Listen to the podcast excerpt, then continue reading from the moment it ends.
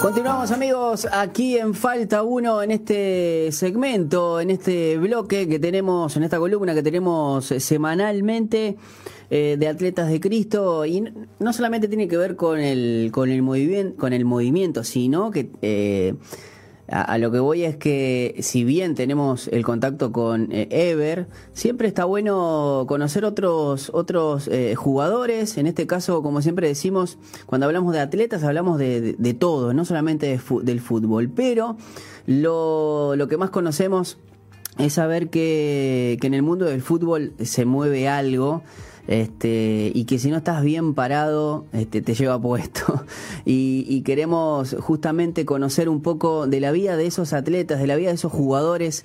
Eh, que, bueno, profesan la fe cristiana y cómo Dios ha hecho a lo largo de su carrera, eh, cómo Dios ha, trabajado y ha obrado en sus vidas, no solamente en las de, él, de ellos, sino también cómo ellos pudieron impactar al resto, a sus compañeros de equipo. Y es por eso que nos vamos a San Pedro.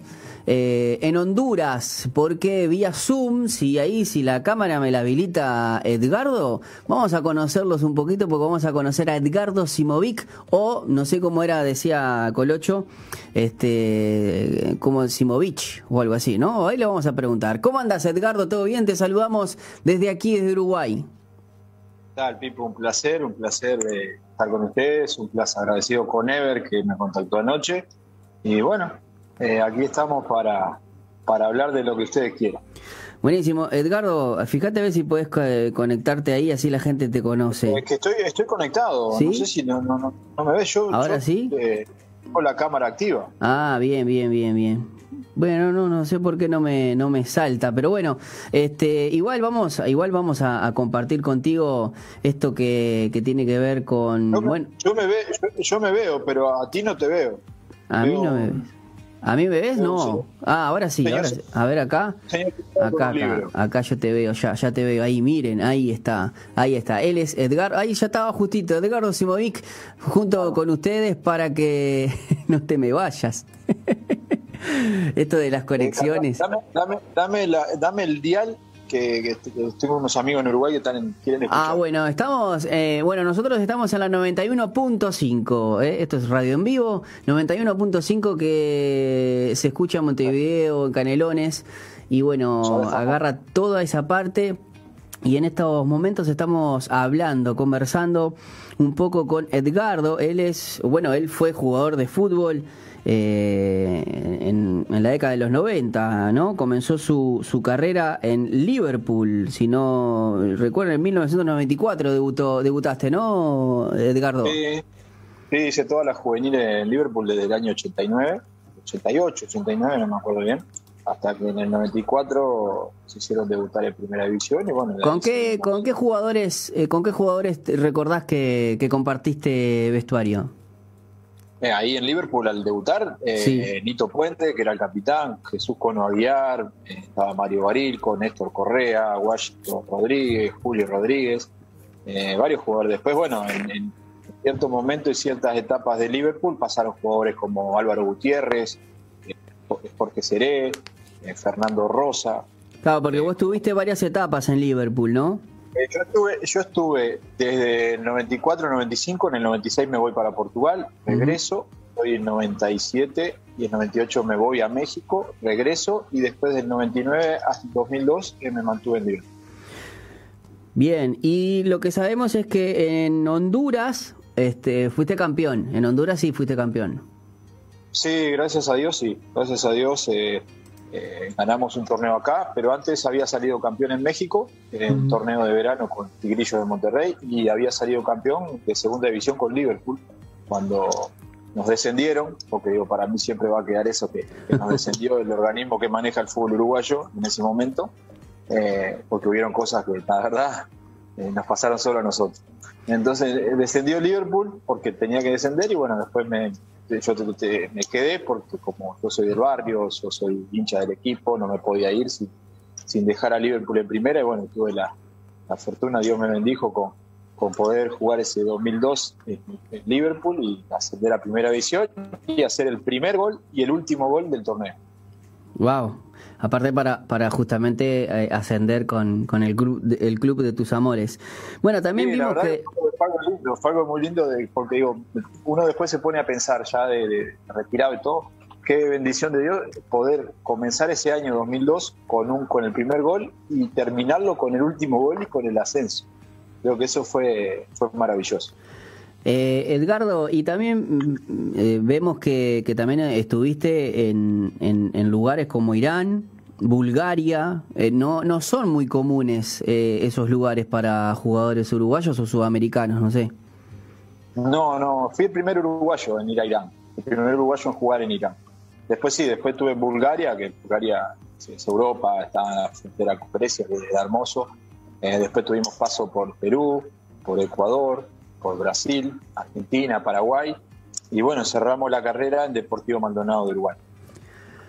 Bien, y después, eh, ¿cómo, ¿cómo fue ese el día después que tanto, tanto lo, muchos jugadores este, les pasa que, que, bueno, que porque es una profesión que a los 40 años ya estás jubilado, o sea, y recién quizás estás en la mitad de tu vida, por lo menos, ¿no? Este... Sí, yo creo que antes, antes de los 40, ya una vez me dijo un profe, el día que te levantes y no tengas ganas de entrenar es la hora de retirarte. Entonces yo sentí eso a los 36 y bueno, me retiré y me vine a vivir a Honduras.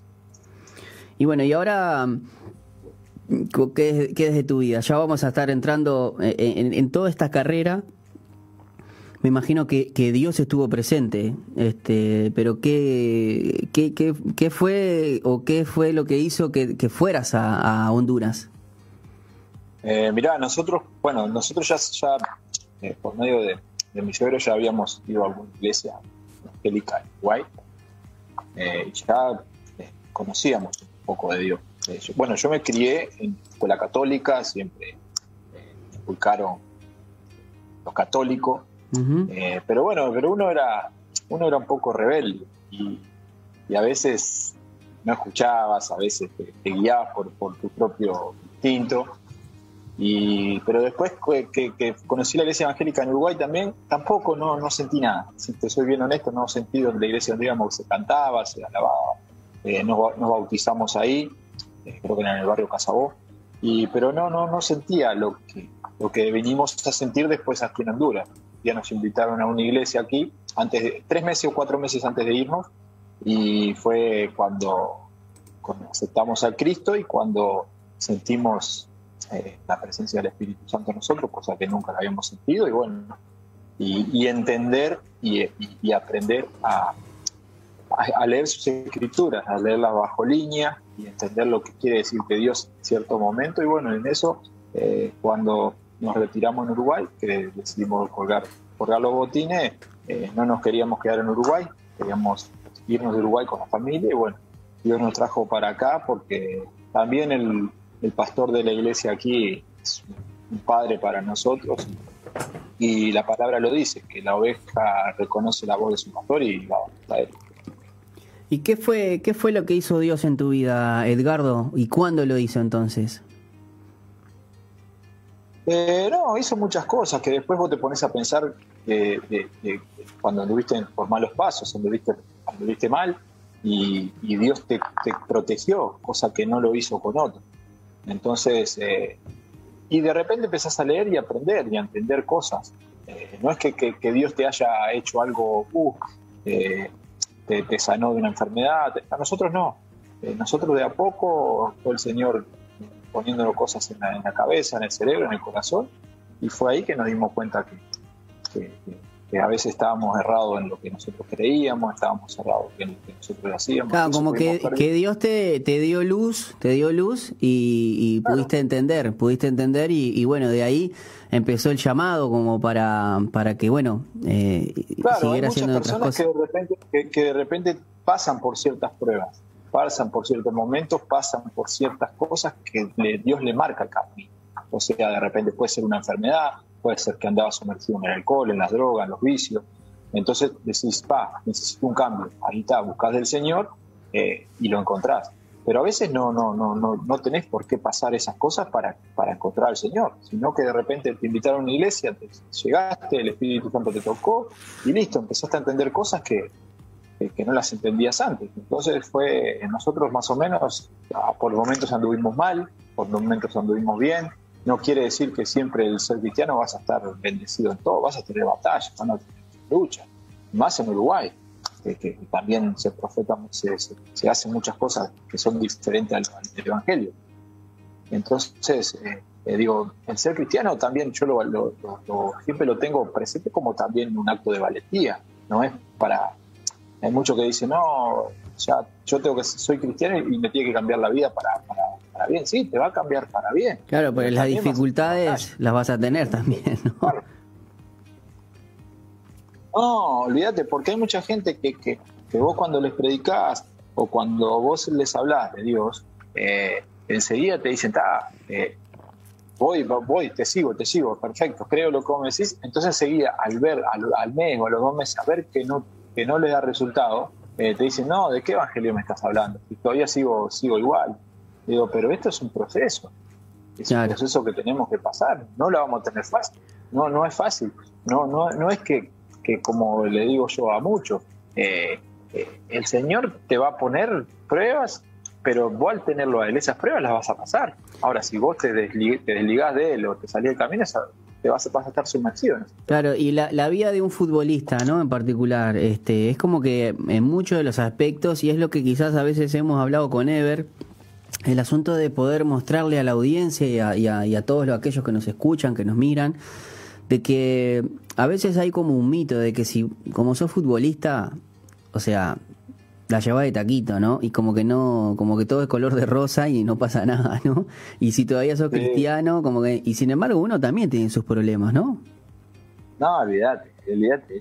a veces es más difícil, es más difícil para, para un futbolista porque tenés, hay tentaciones. Si me dicen que están, no, que yo manejo, es difícil, es muy difícil manejar las tentaciones estás en un ambiente que es complicado el tema del fútbol. Jugadores, de repente, jugadores que llegan a, a ser top, a tener mucha fama, es bien complicado el tema de, ser cristiano. Es complicado. Pero bueno, el que tiene los pies bien firmes eh, en el Evangelio y cree en la palabra y cree lo que Dios, ahí ese es que va a tener menos, menos problemas. Pero si hay otro que de repente no está firme, llega ah, se, se marea llega el dinero, porque todos hemos pasado por eso. Todos, yo, a mí me ha pasado no estando en el Evangelio, te mareás, te mareás porque digo, tampoco tenía, tenés, a veces no tenés personas eh, que te guíen, no tenés personas que te ayuden, al contrario, tenés personas que te, te, llaman más a, a, salir, a tomar y, es difícil, la vida del futbolista es difícil, no, es para nada fácil, muchos dicen, no, sí, es fácil porque te pagan por lo, por lo que haces, lo que te gusta, pero es, es complicada y más cuando cuando estás en el Evangelio, que de repente tenés un estilo de vida diferente al que van a llevar muchos muchos compañeros. Y a veces eh, te, te maltratan, no, no, no, en el sentido que te maltraten, sino que, que te aíslan de cosas, eh, que, te, señalan, eh, que de repente te tratan como raro, porque a mí me ha pasado. No hablen con aquel que está loco, que está hablando de, de Dios y de Jesús. Claro acá cambió, no es, es un pastorcito ahora, como me dijeron una vez. Y otra vez, este, sí, otra vez me tocaba andar, viajar, cambiar de país en país y te decían que andabas en cosas raras. Entonces, es muy difícil, es difícil, pero si vos tenés los pies firmes, eh, creo que Dios, eh, si vos crees en el Señor, el Señor va a estar siempre contigo.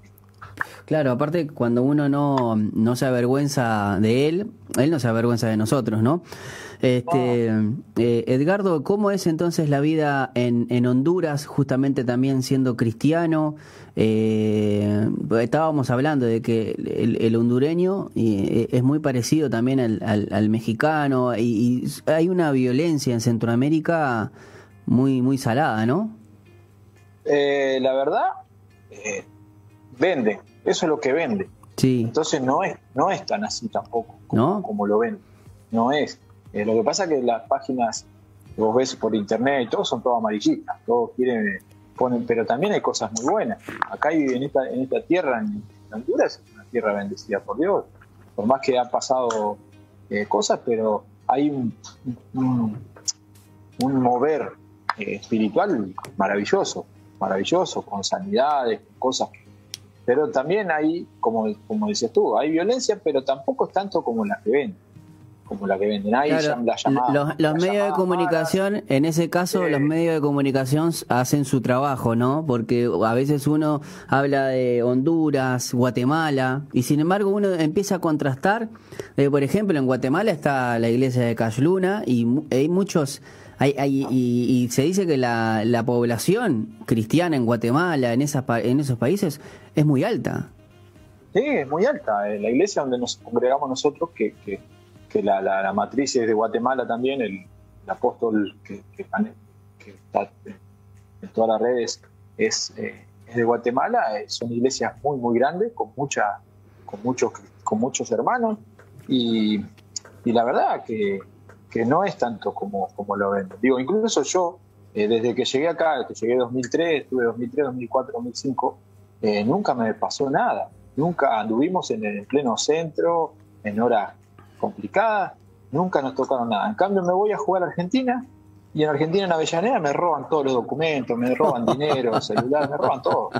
Y decís, pa, eh, estuve allá en, Honduras, que dicen que es complicado, que todo, y no te pasó nada, al contrario, andaba en el centro, te pedían fotos, te pedían filmar, eh, y, venís a Buenos Aires, pleno Buenos Aires, que la verdad que, y te roban todo, digo, no entendés nada. Claro. a veces son las contradicciones, ¿no? Y a veces como uno tiene que tener cuidado a la hora de... Porque es un, es un estigma, ¿no? Eh, estás este, catalogando a un país y sin embargo... este Y bueno, contanos la otra... porque no sabemos. claro, porque no, llega tanta información, claro. incluso me pasó de que cuando me voy a Irán, que me dicen, estás loco, ¿cómo te vas a ir a Irán? Que hay guerra, que acá, que esto, que el otro y la verdad, pasé unos meses en Irán espectaculares. En una ciudad preciosa, que, tenía 33 fuentes. Eh, y la verdad es decir, decir ¿cómo, ¿cómo venden cosas que la verdad no... No son, no, son reales. No son reales, no, es mentira. Está, que sí hay, hay, hay, que así acá en Honduras, que sí hay asesinatos, sí, pero los, los hay como los hay en otros lados. Claro. Eh, porque, porque gente anda metida en cosas que, que no son buenas entonces ajustes de cuenta, y todo eso pasa en Uruguay, pasa en Argentina, pasa en, Irán, pasa en todos lados. Edgardo, eh, contanos un poquito, porque también tenés este, mm, bueno, sos ex jugador, también representás jugadores. Sí, estamos en eso, desde que nos venimos acá trabajamos trabajamos aquí con, con varios jugadores de aquí o con varios jugadores de Uruguay y de otros lados. O sea que también está haciendo, está haciendo como, está haciendo vos como un guía o, un faro para también estos, esos jóvenes o esos jugadores que al representarlos no solamente le encontrás un equipo, sino también la posibilidad de, de, compartirles, de quizás lo que quizás a vos no te dieron de, en, en, el camino, de, la carrera del futbolista, que es muy necesario, ¿no? Sí, sí, y acá, mirá, yo cuando llegué como, como jugador acá, yo me encontré con cosas que el, orar antes de cada entrenamiento, el orar antes de un partido, venir cantando en bus eh, canciones cristianas. Eh, y eso también te, ayuda a que, a que lo puedas volcar a muchachos jóvenes que recién arrancan, muchachos jóvenes que, salen de la calle, que de repente no tienen los medios para estudiar, que la única salida que tienen es poder intentar jugar al fútbol para sacar a la familia adelante. Entonces, pero acá se ve más, se ve más que de repente en otro país, que en Uruguay, que en Argentina, se ve más el muchacho joven que busca de Dios. Eh, ¿Por qué? Porque ya al entrar en un equipo ya ves que en los equipos hay muchos cristianos, hay muchos jugadores cristianos en Honduras.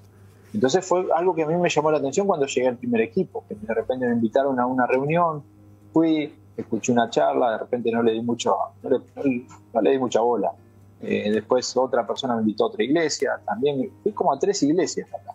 Hasta que la última que fui, eh, el señor obró en uno, llamó y listo, ahí está, pero eh, acá hay, muchas iglesias y la mayoría de los futbolistas acá son, son cristianos. Y los extranjeros que llegan aquí, colombianos, paraguayos, argentinos, al final conocen al Señor y se van transformados.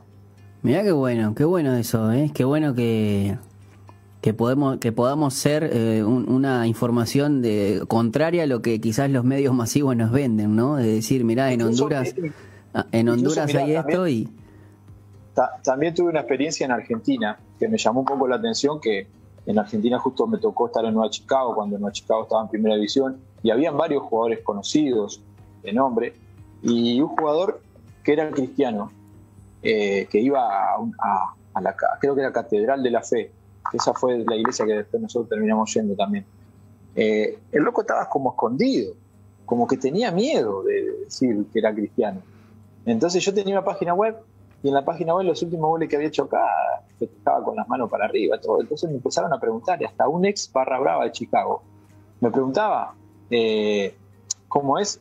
¿Sos eh, cristiano? Sí. Y fueron al hotel a saludarme y todo. Entonces yo le decía al muchacho, este, digo, nosotros estamos llamados a hablar, a decirlo, no, no, tenés por qué esconder, ni, ni, porque estén hablando cosas malas te tengas que, ir.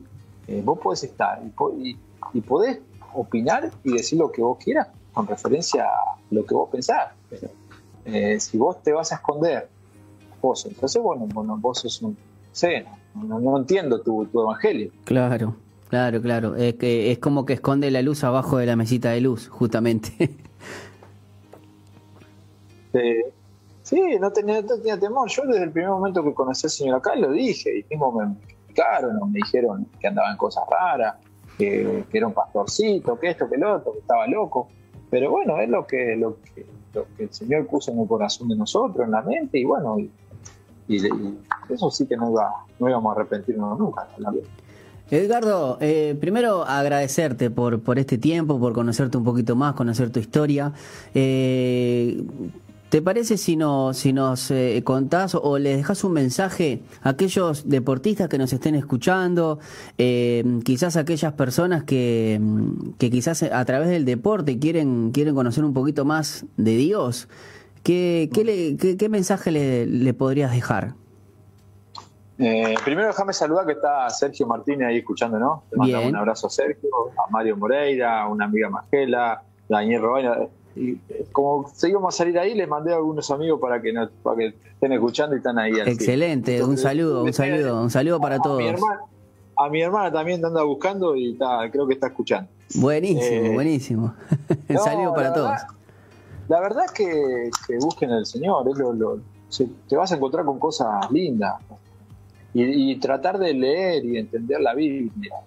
A mí desde que conocí a Cristo el libro cabecera es la Biblia y tratar de, de, entenderla, de leerla, de, buscar el significado a veces de, palabras, eh, porque a veces el Señor te, manda una palabra y vos no la entendés, y no la entendés, no la entendés, tú tenés que, leerla, y es lo más lindo que hay, la verdad, después que uno conoce a Cristo y, se mete en la vida, de, la, vida del Señor, eh, hay cosas maravillosas que nosotros no las sabemos, y que a mí todos los días me gusta aprender algo nuevo de Él, eh, saber el, entender también por qué, por qué fuimos llamados.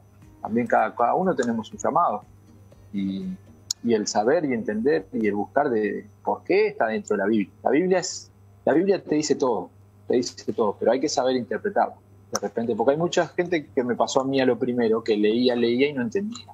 Leía y no entendía. Pero después, gracias a Dios, tenemos un pastor aquí que es un maestro, lleva muchísimos años de Biblia, es un maestro, maestro y nos enseña la palabra de una manera sobrenatural. Eh, y, en un versículo te puede, te puede explicar de, de 20 maneras diferentes lo que tenés que hacer. Claro. es lo lindo que hay. que, busquen de, que busquen al Señor. Que y no tengan miedo, no tengan miedo, no se escondan, ¿no? que no que busquen, es algo, es algo lindo. El día que, lo encuentren se van a dar cuenta que, estaban de repente, como me tocó a mí, que estaba en el camino equivocado. Bueno, Edgardo, eh, agradecerte una vez más. Este, estamos felices, contentos de poder compartir un tiempo contigo y conocerte y saber que, bueno, estamos muy bien representados en, la fe y también como uruguayo eh, ahí en Honduras, porque bueno, eh, también tenés un programa de radio, estás haciendo de las tuyas, ¿no? Sí, estamos. Estamos de todo un poquito, ¿viste? Estamos también en la, en la iglesia con los niños un día en la semana, Estamos como 30 o 40 niños que entre los entrenos se divierten, pasan un momento lindo. Y bueno, estamos con programa radio deportivo y con el tema de jugadores. Excelente. la pasión, uno también tiene que, como me decía, no, no es un ambiente para un cristiano. Le digo, ¿y cuál es el ambiente cristiano? Claro. ¿Cuál es? Eh, que, me, que, me, digan, porque todos te dicen, no, no es un ambiente, pero ¿cuál es? Y, no te lo saben explicar. Entonces le digo, el ambiente lo creamos nosotros mismos. Claro, y aparte, aparte vos, aparte vos estás influenciando, estás influenciando justamente. Claro, vos sos, cristiano y por más que, no, no, no, hables con otros cristianos, eh, nosotros tenemos que, somos levadura, que tenemos que levar. Entonces, eh, si nosotros no vamos a hacer esto porque la otra gente no es cristiana, estamos mal, estamos, ahí estamos errados. Edgardo, ¿cómo, cómo, cómo están con la cómo están con la pandemia ahí? ¿Están, ¿Están con muchas restricciones o se han podido, por ejemplo, asistir a las iglesias, los estadios están sin público? La, iglesia se hará dos meses volvió a funcionar con, con, su, con sus precauciones, con todos los requisitos que, se tienen para... para claro, con los protocolos. Sí, es muy difícil, ha, estado un tiempo eh, sin, Solo las prédicas, eh, el pastor las ha hecho vía online, vía como ahí tiene un canal de televisión en la iglesia y es muy visto acá, eh, todas las plataformas habidas y por haber que hay están, están en la iglesia. en eso la tecnología, la iglesia se ha manejado de una manera sobrenatural. Dios ha puesto, le ha puesto radio, le ha puesto televisión. Entonces el mensaje siempre va a llegar. Ahora se hará dos meses, eh, volvió a funcionar. Eh, el mismo el, sábado, el domingo pasado hubo Santa Cena, acá los martes, viernes y sábados, cultos, y se están haciendo presencial. ahora se está haciendo presencial. Pero eh, a, nivel país está muy complicado el tema de la pandemia. Mueren muchas personas, muchas personas infectadas. Recién se está comenzando a vacunar y no hay muchas vacunas tampoco. Incluso mi, esposa tenía para, para vacunarse el viernes y la llamaron antes que no había más vacuna. Oh. Entonces está un poco complicado. Acá el gobierno se ha manejado muy, muy mal desde que comenzó todo esto. Eh, han habido cosas muy turbias, muy feas. Eh, entonces, eso afecta un poco, un poco a toda la población. Bueno, este, creo que es algo que también en menor o mayor medida todos los países eh, tienen sus problemas, ¿eh? este, así que bueno, oramos para, para que Honduras y bueno, para que todos ahí eh, salga todo bien. Edgardo, darte las gracias una vez más y bueno, en cualquier momento ojalá podamos seguir en contacto para más en otras oportunidades. Les mando un saludo también a todos, a todos tus colegas que nos estaban sintonizando. Y bueno, agradecerte a vos una vez más por compartir un poquito de tu historia. No, dale, espectacular a ustedes por acordarse. La verdad que a veces uno, como se fue hace tanto tiempo de Uruguay, eh, pasan, pasan al olvido, pero bueno, agradecer a Ever que, que, te dio el contacto y bueno, estamos, estamos a la orden para lo que sea y para lo que podamos aportar. Te mando un abrazo grande, Edgardo, eh, y bueno, bendiciones para, para todos por ahí. Era Edgardo Simovic. Ahí va, un abrazo. era Edgardo Simovic, ex jugador este, uruguayo, estando en Honduras. Eh, estuvimos compartiendo con él un poquito de su historia. Nos vamos a ir a una pausa, Colocho, y al regreso seguimos con más Falta Uno.